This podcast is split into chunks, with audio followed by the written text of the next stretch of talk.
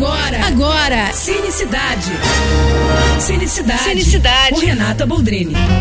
O Festival de Gramado esse ano está trazendo uma boa diversidade de títulos e temas entre os filmes concorrentes desde temas políticos, sociais e com representatividade.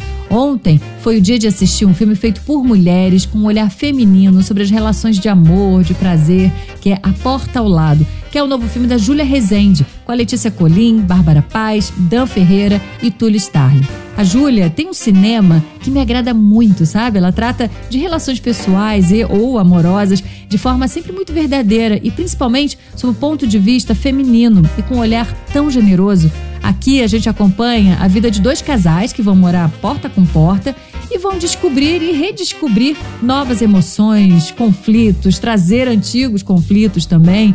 Olha, é mais um belo filme da Júlia e com um trabalho lindo, especialmente da Letícia e da Bárbara. A porta ao lado, guarda esse título porque em breve ele chega aos cinemas.